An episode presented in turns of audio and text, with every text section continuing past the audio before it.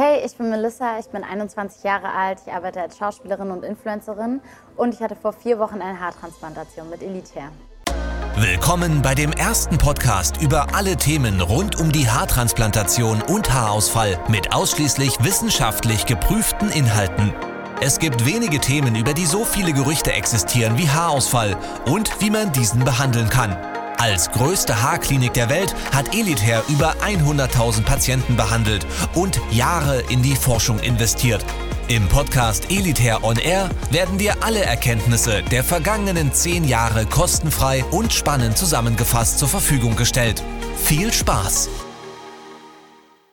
Carmen möchte von dir wissen, wann hast du gemerkt, dass du eine Haartransplantation machen willst? Ich habe mit der Zeit einfach, also ich habe gemerkt, schon immer gemerkt, dass ich einfach so Geheimratsecken habe. Die waren ja schon immer da und wenn ich, als ich immer älter geworden bin und ein bisschen was über Haartransplantationen rausbekommen habe, habe ich das Ganze so ein bisschen verfolgt und ähm, vorher war es halt nicht so ein großes Thema in meinem Spektrum, weil ich jetzt niemanden kannte, der eine Haartransplantation gemacht hat und das ist jetzt auch noch nicht so, ich sag mal, es war noch nicht so gängig, ist für mich gerade als Frau auch was Neues. Ja, dann habe ich irgendwann halt angefangen zu googeln, mich mehr darüber zu informieren und habe gesagt, okay, Haartransplantation bei Frauen ist einfach was ähm, inzwischen auch etwas Normaleres und habe gesagt, okay, ich mache es jetzt einfach, weil jetzt habe ich die Zeit und habe mich dann dazu entschieden, es einfach zu machen. Fabian-121 fragt sich, wie dein Umfeld auf deine Geheimratsecken reagiert hat. Also mein Umfeld hat meine Geheimratsecken eigentlich gar nicht gesehen. Nur ich selber habe es gesehen und deswegen habe ich es halt auch gemacht. Lare-21 möchte von dir wissen, was kostet eine Haartransplantation? Also die Preise variieren je nachdem, wie viele Grafts eingesetzt werden müssen. Ähm, ist in der Türkei zum Beispiel auch aber auch viel günstiger, als wenn ihr es in Deutschland macht. Meine Haartransplantation lag bei den Kosten so 2600 Euro und ich finde, für den Preis geht es auf jeden Fall. Also es ist auf jeden Fall eine super Sache. White-Kilian fragt sich, hattest du Schmerzen? Ähm, also während der Operation hatte ich keine Schmerzen, nur die Anästhesie. Da merkt man halt, dass es so reingepiekst wird und du merkst, dass sie injiziert wird. Aber ansonsten, sobald das gewirkt hat, spürst du wirklich gar nichts wegen der, während der Operation. Ich konnte während der Operation schlafen, also es war total entspannt. Mara möchte wissen, fandest du dich nicht schön? Also ich bin nicht eingebildet, aber ich muss sagen halt, ich, ähm, nee, ich hatte eigentlich kein Problem damit, dass ich mich nicht schön fand oder irgendwie sowas, weil es gibt ja einfach Sachen, die du an dir selbst aber einfach nicht magst und wo du sagst, okay, ich finde mich schön, aber ich mag meine Nase nicht. Oder, und ich habe halt gesagt, ich finde mich schön, aber ich mag meine Geheimratsecken nicht. Und ähm, ja. Anja fragt sich, hat es was an deinem Lebensgefühl geändert? Ja, es hat auf jeden Fall was an meinem Lebensgefühl geändert. Ähm, auch wenn ich jetzt noch nicht die Endergebnisse sehe, als ich danach in den Spiegel geguckt habe, war es sofort was, wo ich sage, ich habe volle Ecken. Und es war echt ein tolles Gefühl zu sehen, dass meine Haare danach gewachsen sind.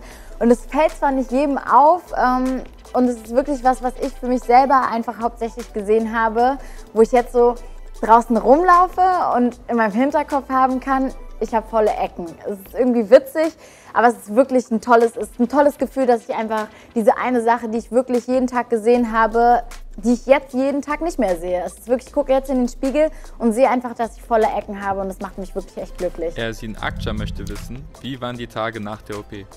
Ähm, die Tage nach der OP waren so wie halt, so wie es ist, wenn man operiert wird. Natürlich ist der Körper ähm, geschwächt, man ist eingeschränkt. Auf jeden Fall war es so, dass ich viel liegen musste, am besten nicht so viel machen kann. Ähm, am, am, besten sollte ich nicht so viel machen. Ähm, ansonsten waren die Tage entspannt. Ich war ja da noch in der Türkei, lag im Hotel und habe halt einfach den ganzen Tag im Bett gelegen und mich ausgeruht und auch sehr viel geschlafen, damit mein Körper sich gut erholen kann. Und nach ein paar Tagen, nachdem ich dann abgereist bin, wurde es dann halt, habe ich wieder immer mehr Kraft bekommen und ähm, habe mich total erholt. Benchino fragt sich, würdest du es erneut machen? Also ich muss natürlich, ich würde jetzt mal sagen, ich würde es nicht nochmal sagen, aber das sage ich jetzt mit vollen Ecken, ne? Also das ist nochmal was anderes. Ich glaube, wenn ich jetzt, also ja, fürs Lebensgefühl würde ich es auf jeden Fall nochmal machen. Und ähm, mit den Ecken ist halt, die Ecken sind jetzt voll.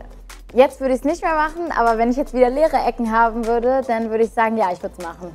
XX-Lars hat gefragt, hattest du Angst? Ja, auf jeden Fall. Also ich war total aufgeregt davor. Erstmal kam es, also erstmal war ich, okay, ich fliege jetzt in die Türkei, es geht jetzt los. Da war noch alles okay. Und sobald ich dann angefang, angefangen wurde, dass ich beim Arzt war, die Haarlinie angezeichnet wurde, meine Haare abrasiert wurden, da ist natürlich mein Herz hat total gepochert. Ich hatte auf jeden Fall Angst. So Angst, dass ich eine Beruhigungstablette bekommen habe, damit ich mich ein bisschen entspannen kann. Und sobald die Tablette gewirkt hat, war alles super und mir ging es wieder gut. Nina möchte von dir wissen, wie bist du auf Elitia gestoßen? Ähm, ich bin auf Elitia gestoßen, indem ich einfach gegoogelt habe, Haartransplantation bei Frauen. Und dann habe ich auf YouTube geguckt, um mir das ein bisschen zu verbildlichen. Und dann habe ich ein Video von Elitia gefunden, wo ähm, Jay drin war, die ich schon auf Instagram ein paar Mal gesehen hatte und bei Freunden in der Story auch gesehen hatte. Ähm, und ja, dann habe ich ihre Haartransplantation verfolgt. Da sie ja auch Locken hat wie ich und Afrohaare hat, war es für mich super. Ich konnte total mir das verbildlichen, wie es bei mir sein würde und das bei ihr dann verfolgen. Und ähm, ja, das hat mich dann auch an Elite herangezogen, wo ich gesagt habe, ey, okay, toll, sie hat das gemacht, ich finde es toll, die Endergebnisse, wo man jetzt ein bisschen Ergebnisse sehen kann, sehen auch toll aus. Ich mache es auch bei Elite. P-Kicks65 fragt sich, von wo werden die Haare entnommen? Die Haare werden vom Hinterkopf entnommen. Ähm, daher wurde bei mir auch so eine ungefähr so große Stelle rasiert. Ähm, natürlich werden nicht alle Haare entnommen, es werden einzeln ähm, Grafts rausgepickt und der Rest der Haare kann dann einfach ganz normal nachwachsen. Joey Grit Winkler möchte von dir wissen, welche Methode wurde bei dir angewendet? Ich habe die SDHI-Methode ausgewählt, weil das bei Frauen ähm, besonders gute Ergebnisse erzielt hat. Und ich habe im Internet halt gelesen, dass auch weniger Rötungen entstehen und ähm, viele positive Punkte, wo es bei Frauen einfach super funktioniert hat. Das war der Elitair On Air Podcast. Wenn auch du endlich wieder stolz in den Spiegel blicken möchtest und wissen willst, welche Möglichkeiten es gibt, um schnell zu vollem Haar zu kommen, dann gehe jetzt auf elitair.de und führe deine kostenlose Haaranalyse durch.